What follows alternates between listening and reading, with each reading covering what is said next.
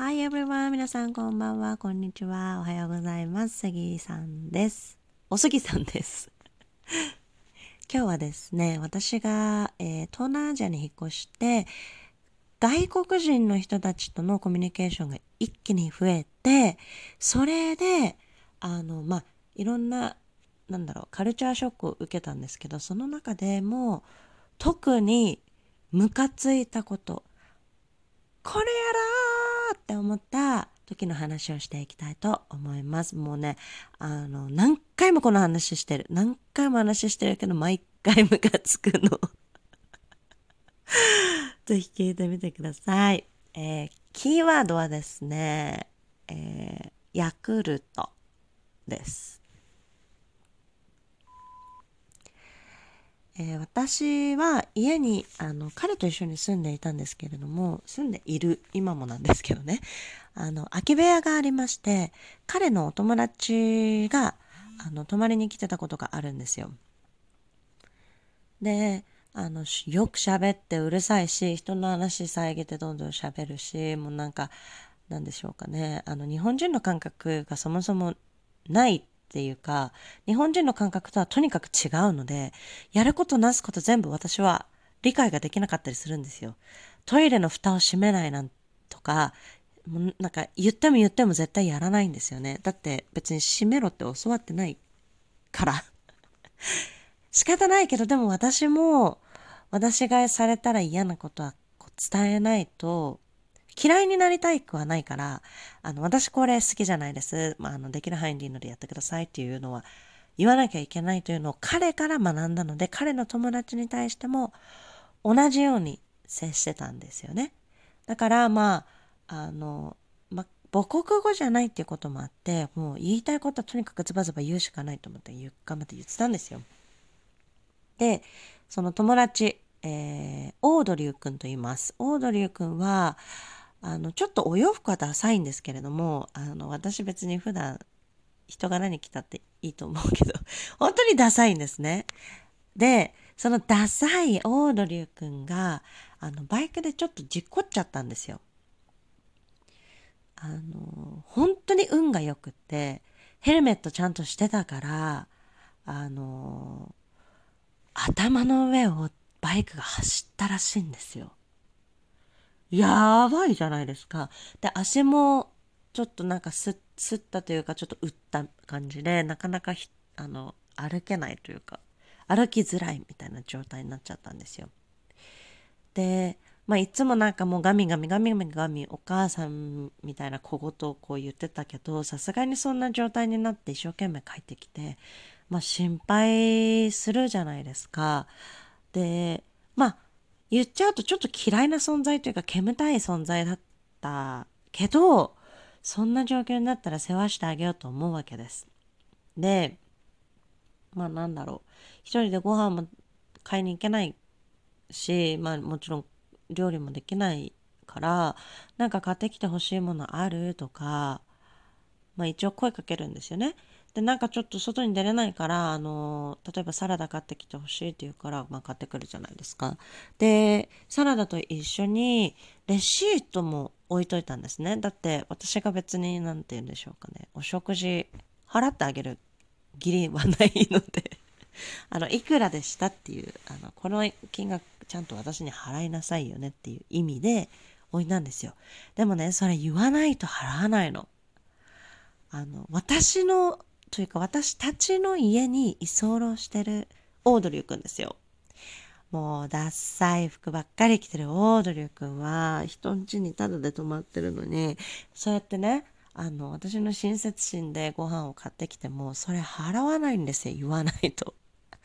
もうその時点でね、私の理解はかなり超えてるわけですよ。でも、でも、違う文化、違うキャラクターの人を一旦受け入れて、私が嫌だと思うことを冷静に伝えるとか、自分のしてほしいことを冷静に伝えるっていうことがすごく大事だとその時は思っていたので、あの、怒らないように頑張って頑張って対応してたんですね。いや、私、海外思考っていうか海外欲とか別にそんななかったのであのそういうなんかおなんか苦手だ苦手というかこうなんかこう頑張って適応しようとしてたんですよね。それが求めてたものじゃなかったのでだけどまあ頑張ってたわけですよ。でね事件が起きましたよその看護生活で。なんとなく P 入れましたけどあの私ねヤクルトを毎朝飲むっていう習慣が本当に好きだったの。全然よくなんか特に理由はないんですけど毎朝あのピルピルピルクルじゃないや ヤクルトを飲むっていうのが習慣で本当になんかできれば切らしたくなかったのね。まあ切らしてたらしょうがないんですよ別にあのイライラとかしないんですけどでとある日冷蔵庫を見たらあのヤクルトあと1個しかああと2個しかなかったんですよね。でその日の朝飲んでこれ明日の分もう1本しかないからヤクルト買っとかなきゃなって思ったのをに忘れちゃったんですよヤクルト買うのをね。でその次の日になってあそういえばヤクルト買うの忘れたなでも1本あったからまあ今日買えばまあいいなみたいな別に真剣に考えてないですけどまあそんな感じでこう冷蔵庫開けたらヤクルトないんですよね。1本あるはずのヤクルトが。で犯人はね候補がたくさんいたんですよその時。あの我が家に出入りしてる。お友達もいっぱいいるし彼も一緒に住んでるし。で何怪我してるオードリュー君もいるわけですね。だからみんな疑えるわけですよ可能性としては。でも私は先に決めつけちゃいけないと思ってあのヤクルト飲んだ？最後の一本飲んだって 聞かなきゃいけないわけですね私のポリシー的には。でまあ、別にこれ本当にどうでもいいことなんですよ。本当にどうでもいいことなの。だってヤクルトなんて買えばあるわけだし、あの、5本入りで80円、90円ぐらいなんですよ、こっちで。価格としては。そんなものにいちいちね、一喜一憂したくないから、別に私も本当に怒ってなかったんですよ。だけどね、オードリュー君に聞くじゃないですか。ねえねえ、私の最後の一本のヤクルト飲んだ？みたいな。頑張って可愛く言いましたよ。だって、怪我してるんですもん。かわいそうですからね。でもね、その失望した後のオードリュー君の回答が激おこだったんですよ。また P 入れますね。P 入れますよ。はい。彼に私の最後の一個のヤクルト飲んだでしょ読んだ、あ、飲んだって聞いたら、彼は、あの、うん飲んだとかじゃなくて、あ、ごめん飲んじゃったとかでもなくて、あの、おすぎは健康なんだから、こんなの飲んだら、あの、 sugar、too much sugar だよ、みたいな。僕は、あの、アクシデントを経て、怪我してるんで、 painful なんで、シュガーいるから、あの、僕はヤクルトを飲んでもトゥーマッチシュガーではない。だけど、おすぎがヤクルト飲んだらトゥーマッチシュガーになるから、僕はおすぎのためにヤクルト飲んであげた。ていうわけ。もうさ、もうさ、なんて怒ったらいいか本当にわからなくて、私その時。英語のなんていうの、スキル不足もあるし、何て言うの自分と違う誰かを理解するっていうことの難しさもあるしもう予想の斜めの斜めの斜めの斜め上を行き過ぎる回答が返ってきてもうなんて返事したらいいかわかんないのだからとりあえずその時はさは？って止まっちゃったよねでもさ怪我してるとか関係なくよくそんなことが嫌だなと思うじゃん？なので、ちょっとなんか意味がわかんないな、みたいな。あの、そんなことが言える君の神経よくわからないな、みたいなことだけ言って、もう相手にしてちゃいけないから、もう離れて、彼に愚痴をこぼすわけですね、私は。なんでかって、彼の友達だからですよ。お前の友達こんなこと言ってくれちゃってるんだけど、何なのみたいな。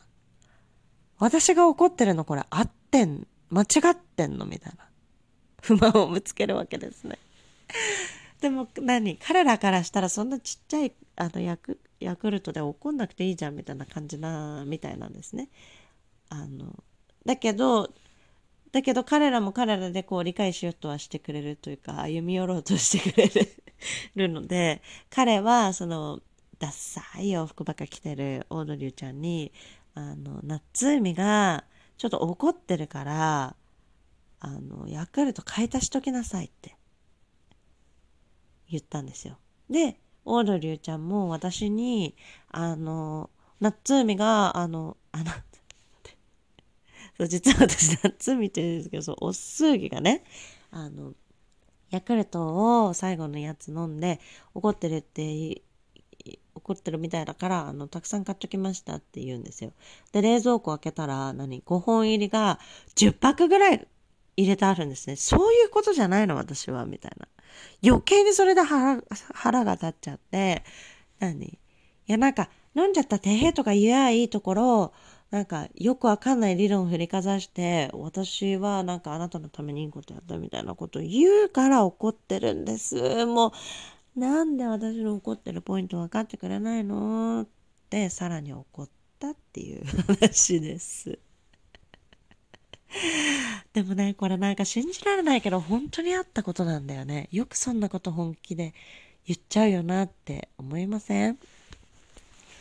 まあ、そんなわけで以上私があのめちゃくちゃ怒った話でした。面白いでしょう。でもね実際にされるとムカつきますよ。以上そんな感じでした。ありがとうございます。最後まで聞いてくれて。Thank you so much